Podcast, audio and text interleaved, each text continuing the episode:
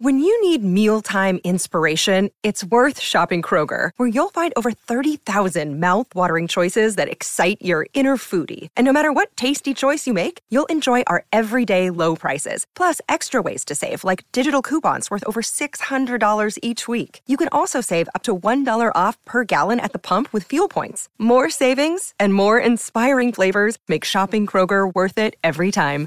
Kroger, fresh for everyone. Fuel restrictions apply. Cierta medianoche, en mayo de 1990, y en la habitación que compartía con su esposa en Rhode Island, Providence, Estados Unidos, Gao Tan, un refugiado tailandés de 35 años, estaba llevando a cabo un extraño ritual que siempre cumplía antes de acostarse a dormir.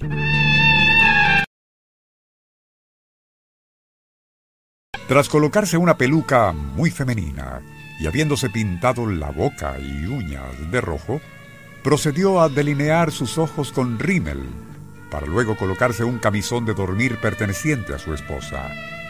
Gao Zan no era un travesti o transexual, y aquel maquillaje así como atuendo femenino con el que se acostaba cada noche tenía como objeto engañar a un fantasma, haciéndose pasar por mujer.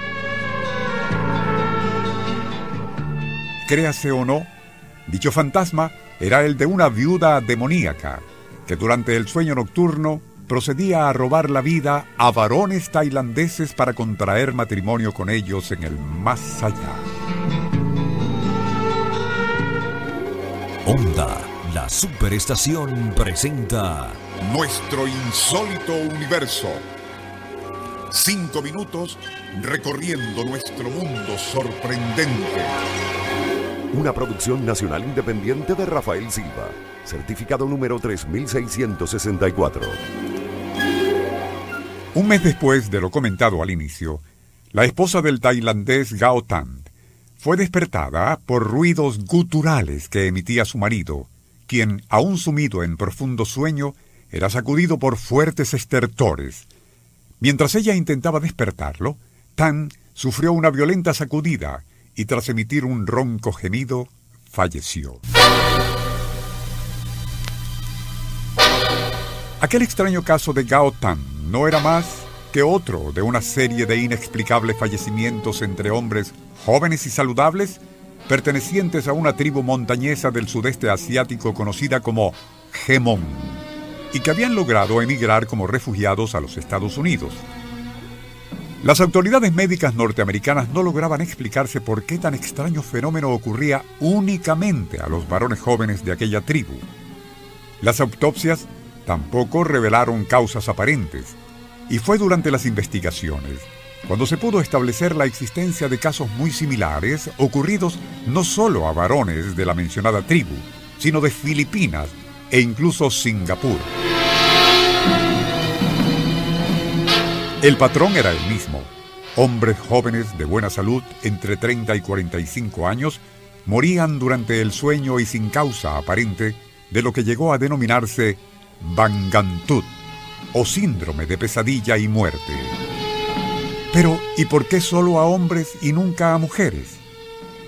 Por aquellos días de finales de la década de los 90, siglo XX, corría en zonas del sudeste asiático un rumor supersticioso al que ninguna autoridad médica o persona seria podía tomar en serio, desde luego, pero que de todas maneras infundía pavor entre hombres jóvenes.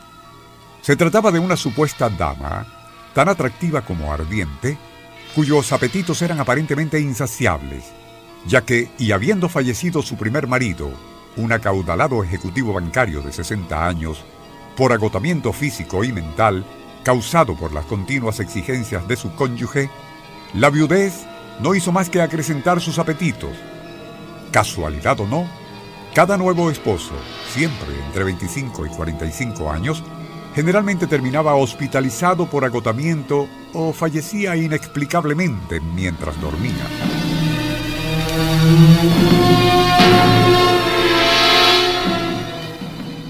Siempre de acuerdo con los rumores que corrían, aparentemente uno de aquellos consortes, perteneciente por cierto a la tribu de los Gemón, terminaría envenenándola, no solo para recuperarse físicamente, sino apoderarse de sus joyas y dinero en efectivo.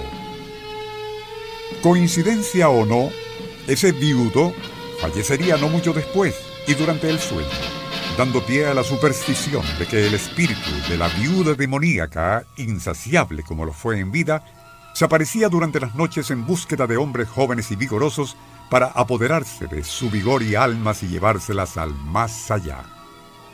De allí que muchos de aquellos candidatos a ser estuprados por la viuda durante el sueño, para evitarlo adoptaron la costumbre de vestir y maquillarse como hembras antes de acostarse a dormir con el fin de engañarla. Onda, la superestación presentó Nuestro insólito universo. Email insólitouniverso